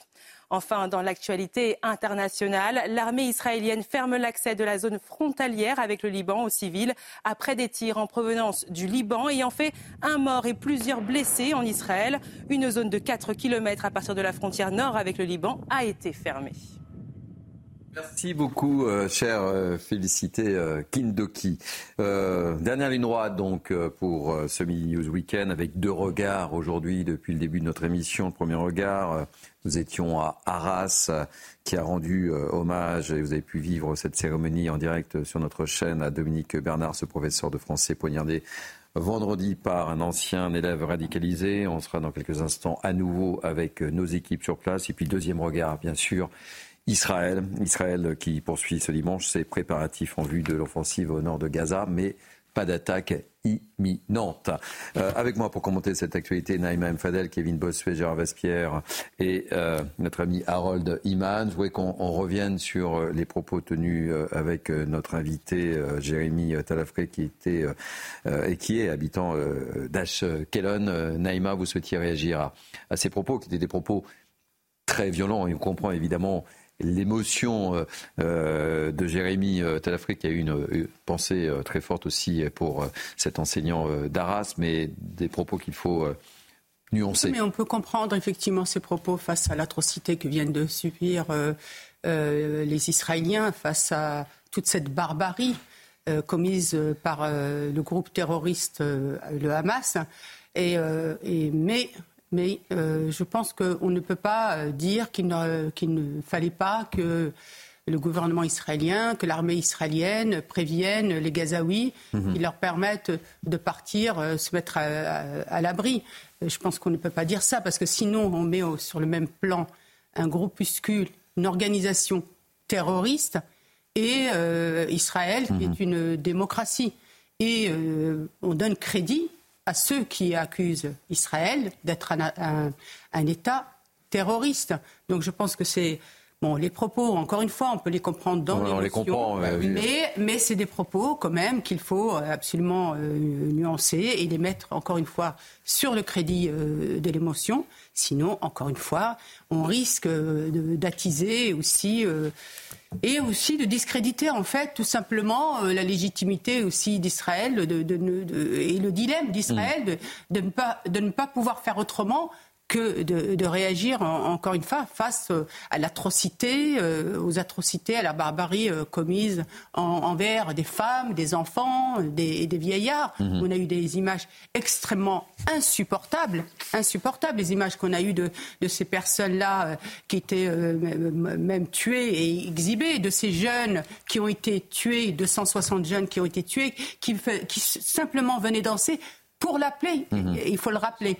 Donc aujourd'hui, si on soutient effectivement Israël parce qu'elle vient de subir quand même un attentat terroriste, on doit éviter euh, mmh. de tels propos. Et je voudrais aussi rajouter qu'aujourd'hui, dans la bande de Gaza, vous avez les otages, vous avez 2 millions d'otages en réalité du Hamas qui sont les Gazaouis, et vous avez 150 euh, euh, otages et, et, et voilà. Dedans, israélien, merci Israélien. Monsieur Vespierre. Dedans, vous avez effectivement les terroristes, mais c'est la, la réalité aujourd'hui. Le Hamas empêche les gens de partir de la zone qui va être bombardée vers la zone qui, oui. euh, qui sera une, une, zone plutôt de protection. Il faut aussi rappeler que l'Égypte aujourd'hui a bétonné sa frontière pour empêcher les Gazaouis d'aller en Égypte sous le prétexte fallacieux de dire nous voulons que les, les Gazaouis restent euh, sur leur terre. Alors qu'en réalité, ils ne veulent surtout pas que les terroristes, les frères musulmans, passent du côté égyptien. Kevin Bossuet, oui. euh, deux mots. Oui, deux mots. Je comprends l'émotion de Jérémy, parce que ce qui est en train de se passer, c'est du terrorisme. C'est-à-dire qu'il y a. C'est une question de vie ou de mort, en fait, pour le peuple juif. C'est qu'on est en train de détruire l'État d'Israël. Donc je comprends son émotion. Après, ce qu'il faut dire, c'est que tous les Palestiniens qui sont dans Gaza ne soutiennent pas le Hamas. Il y en a une partie, en effet, qui le mmh. soutient. Mais on ne peut pas dire que tous les Palestiniens soutiennent cette organisation terroriste. Après, ce qui est vrai et qu'il faut souligner, c'est que ceux qui empêchent l'évacuation euh, des euh, civils au, euh, au nord du, de Gaza, c'est les terroristes du Hamas, puisqu'on y a des images satellites qui sont sorties qui mhm. montrent notamment qu'il y a des véhicules euh, du Hamas qui empêchent euh, les véhicules civils euh, de, d'évacuer ces civils. Ça, c'est tout ça fait juste, mais attention à ce qu'on dit et ne faisons pas d'amalgame entre le peuple palestinien et l'organisation terroriste du Hamas. Merci pour ces, précisions à, tous les deux. Il faut rappeler que le Hamas dessert la cause justement palestinienne. On va parler de financement. C'est un sujet également pour vous, Harold et, Gérard Vespierre. Pour réagir évidemment, Kevin et, Naïma. Depuis sa création en 87 par trois frères musulmans, le mouvement islamiste a établi des liens euh, très solides avec, euh, on le sait, euh, plusieurs puissances régionales et organisations au Moyen-Orient, Iran, Qatar, Égypte. Alors qui finance réellement le Hamas? Réponse très précise de notre journaliste économique, Logmik Guillot. Et j'aimerais vous faire réagir juste après, Gérard.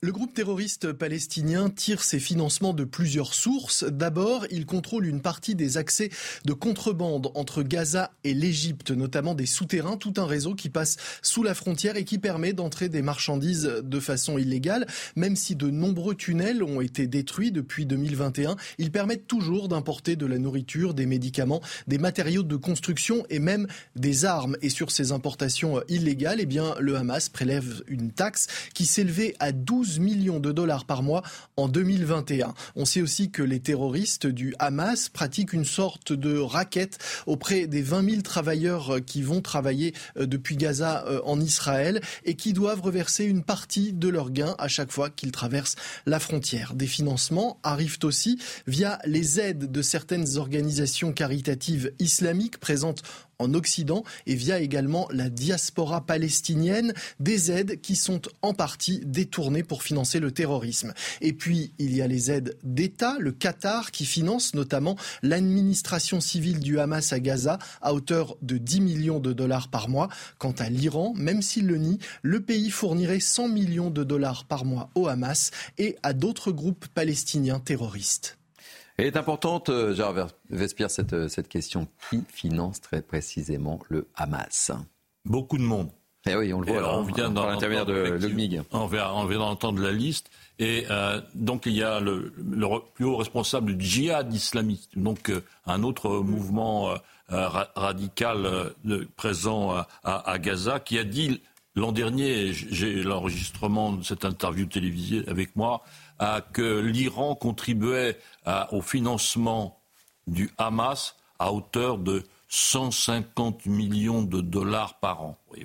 Donc euh, euh, voilà un homme qui est au cœur du réacteur euh, nucléaire islamique de, la, de, la, région, responsable du djihad islamique, qui connaît donc le, le financement issu de Téhéran. Et comme je ne cesse de le dire sur votre antenne, mm. nous ne ne faisons pas suffisamment de cas de la position et de la responsabilité iranienne, idéologique en mettant la religion en avant, financière euh, en mettant effectivement ses ressources au service du Hezbollah, euh, du, Hamas à Gaza et aussi de l'ancienne intervention euh, en, Europe dans un certain nombre d'assassinats ou de prises d'otages. Donc il y a un, problème iranien, il y a un financement iranien important et, il faut effectivement que nous mettions, que nous aidions le peuple iranien qui est prêt d'ailleurs, on le voit tous les jours par ces manifestations, à mettre bon ordre à la situation du religieux en Iran. Naïm vous avez une question posée à, Gérard ah, Vespierre. Oui, à M. Vespierre. Écoutez, euh, effectivement, je pense que vraiment c'est l'Iran qui est aux, manettes, euh, certainement aussi avec le, Qatar. Mais ce que je n'ai pas compris dernièrement, c'est qu'on a eu le sentiment que, que les États-Unis étaient très prudents et qu'ils évitaient et qu'ils disaient même ce n'est pas certain, etc. Est-ce que vous pensez qu'ils savent que c'est certainement l'Iran qui est derrière tout ça mais comme ils ont peur que ça s'enflamme dans la région, ils essayent euh, peut-être euh, d'atténuer et peut-être euh, aussi, dans, le cadre de la diplomatie, d'essayer de faire en sorte que l'Iran se retire petit à petit. Alors Gérard va vous répondre, mais Harold va vous répondre également sur le, sur Il y, a deux aspects. Il y a, le fond. L'Iran est derrière, je dirais, la politique anti-israélienne depuis 1970 avant l'arrivée de Khomeini au pouvoir. Donc structurellement, Khomeini avait déclaré euh, l'Iran, euh, pardon, euh, Israël est l'ennemi de l'islam, n'est-ce pas? Donc voilà, et ça a été repris par son successeur Khamenei, ça a été repris par Ahmadinejad, et toute l'organisation des gardiens de la révolution est destinée à ça. Donc sur le plan systémique, l'Iran est responsable. Maintenant, euh, trouvons l'email ou le tweet qui a donné l'ordre de, en provenance de Téhéran pour que le Hamas déclenche. Non, on ne le trouvera jamais, bien sûr. Donc il n'y a pas de mmh. preuve dans l'opération ponctuelle du 7 octobre, mais il y a 50 ans de mise en place de cette opération et de la pression de la destruction de Jérusalem. Ça va jusque-là. Donc euh, il faut être conscient de cela. Et les États-Unis n'ont pas peur. Il y a deux porte-avions nucléaires au large des côtes israéliennes. Le message n'est pas pour euh, faire peur à l'Iran. Le message est destiné au Hezbollah. Mm. Si le Hezbollah bouge, et il ne bougera pas, parce que Téhéran ne lui donnera pas l'ordre le Hezbollah a été créé en 1982 par Téhéran, n'est-ce pas? Donc voilà, quand vous voyez toutes les pièces du puzzle, euh, les choses sont en place et les États-Unis veulent éviter l'escalade en mettant une ligne rouge. Harold. Sur le financement du Hamas, euh, il faut se rappeler que la majorité de la population de Gaza vit de l'aide internationale. Donc l'aide humanitaire de l'ONU et de l'Union européenne euh, passe par l'autorité euh, palestinienne qui, elle, à Ramallah, qui, elle, redistribue à Gaza. Et comme Gaza est sous la coupe du Hamas, le Hamas, en fait, se sert. Donc, il y a 300 millions d'aides annuelles de l'Union européenne qui va à euh, Gaza. Et ils, n'ont qu'à se retourner pour trouver de l'argent, puisque l'économie de Gaza est évidemment extrêmement faible. Donc, en ce qui concerne l'Iran, à part euh, les sommes et, l'armement, l'armement matériel qu'elle donne, euh, l'Iran, bien sûr, comme le disait Gérard, euh, est lié au Hezbollah et l'Iran a des troupes en Syrie. On oublie qu'elle a des troupes iraniennes, bien iraniennes, la brigade Al-Quds qui est présente là-bas pour, euh, c'était pour protéger le régime de Bachar al-Assad. Mais Al-Quds veut dire Jérusalem, n'est-ce pas? Dire le lieu. Oui, c'est important de Oui, voilà, Heureusement que vous êtes là. Oui, c'est ça. Donc, euh, elle, elle, elle, est présente à tous les échelons et personne ne va euh, planifier une opération de grande envergure sans lui demander son avis ou même sa permission. Et le Hamas, qui autrefois n'était pas lié hmm. au, à l'Iran, mais plutôt aux frères musulmans seuls, a dû migrer vers euh, l'obédience euh, iranienne. Alors, euh, l'autre aspect sur lequel j'aimerais vous faire réagir, justement, c'est la question posée Naïm Fadel sur le rôle des, des, États-Unis, très, très concrètement. Moi, je vois les États-Unis comme étant une force qui a compris que quelque chose de très grand pouvait arriver, un dérapage ou une escalade. Et donc, elle a posté ses porte-avions pour rassurer Israël et pour lui dire ne vous occupez pas de l'Iran, c'est nous qui nous occupons de l'Iran. Puis, une façon de dire par les États-Unis à l'Iran ne faites pas de bêtises, c'est à nous que vous avez affaire et pas aux Israéliens. Et donc, ça, c'est l'idée pour calmer tout le monde. Et des, des porte-avions au large du Liban parce que Israël, Liban, hein, ça se touche. Mhm. Euh, c'est une façon de dire au Hezbollah, on peut vous tirer dessus, on peut repérer vos missiles, on peut repérer euh, beaucoup de choses et donner ces informations aux Israéliens. Donc vous n'avez plus seulement les Israéliens face à vous comme en 2006, vous avez deux puissances. Ça pourrait calmer tout le monde. Vous le savez, depuis le début de, cette émission euh, un peu particulière, nous avions deux regards, donc ce regard sur la situation en Israël et puis le, le premier regard que nous avons porté en débutant cette émission, c'était cet hommage à Dominique Bernard, ce professeur de, français poignardé à mort vendredi, donc je le rappelle, par un ancien élève radicalisé. Un hommage que vous avez pu vivre en direct sur notre antenne avec toutes nos équipes sur place. Euh, on va retrouver tout de suite Audrey Berthaud et, Sacha Robin. Euh, quels sont les, grands moments euh, que vous retenez, euh, Audrey Berthaud, de cette euh, cérémonie Il s'est passé euh, un certain nombre de choses avec des prises de parole, des sirènes. Il y avait surtout beaucoup, beaucoup d'émotions, évidemment. Oui, exactement. Thierry à 11h pile sur cette place des héros à Arras.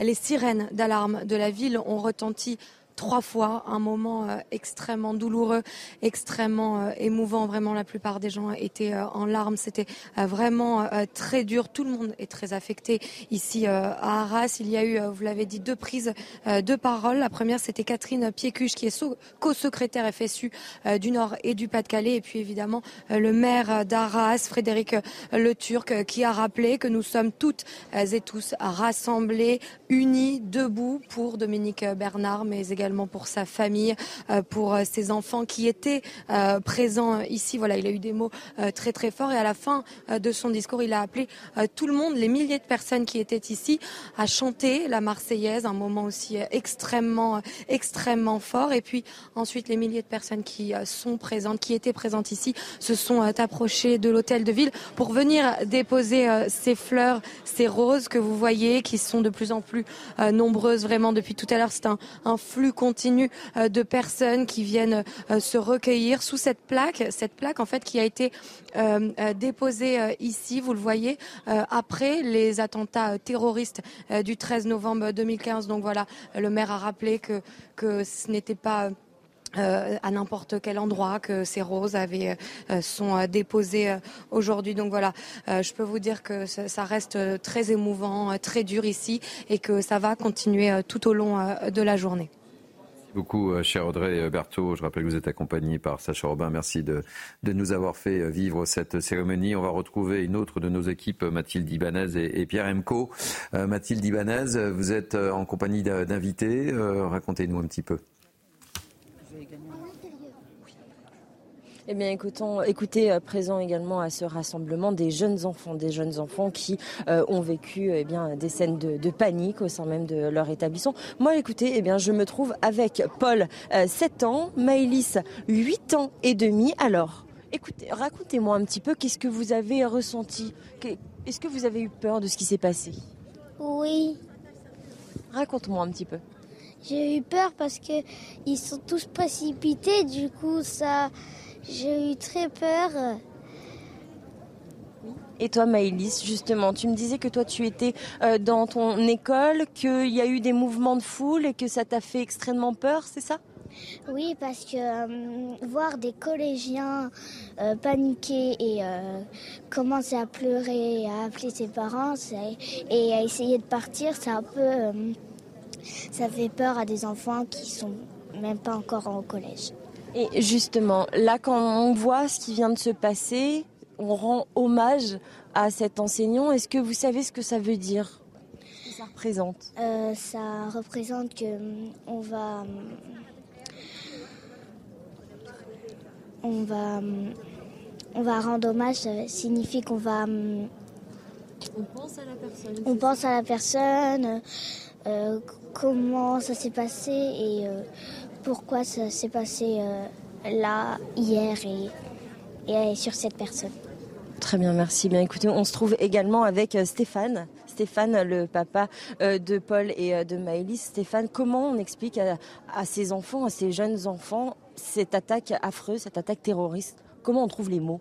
Ah bah, alors moi je dis toujours l'argot, c'est important. Donc on a notre argot à nous. Après l'expliquer, c'est pas facile d'expliquer aux enfants. Euh, moi, j'ai fait une chose très simple, c'est que je les ai laissés venir me voir pour en parler. Euh, après, on ne met pas des images sur euh, ce qui s'est passé, mais on essaie de trouver les mots à ce moment-là, et voilà, c'est ce qu'il faut. C'est ce qu'il faut. Et quelles ont été leurs, leurs questions finalement, et qu'est-ce que vous nous, comment avez-vous répondu à ça? La question qu'ils ont posée, c'est pourquoi il est mort. Pourquoi il est mort, c'est ça. Donc leur expliquer, en rentrant vraiment dans le détail des choses, avec ce qui se passe actuellement dans le monde. Euh, derrière, il y a d'autres questions qui arrivent. Hein. Bah, pourquoi Je comprends pas. Voilà. Mais euh, c'était ça. Le pourquoi il est décédé, qu'est-ce qui s'est passé, et voilà quoi.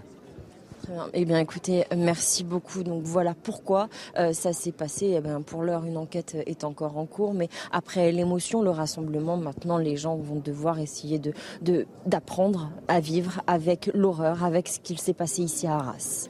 Merci beaucoup Mathilde Ibanez et merci euh, Pierre Emco. Euh, fin de ce Mini News euh, Week-end. Merci de votre fidélité. Je n'ai pas le temps de remercier tout le monde. Nous sommes très très en retard. C'est une édition un peu spéciale, je dois le reconnaître. tout de suite, c'est Enquête d'esprit avec Émeric Pourbet. Et à 14h, Lionel Rousseau et 180 minutes info. Passez malgré tout une belle journée sur CNews. Bye bye et à vendredi prochain.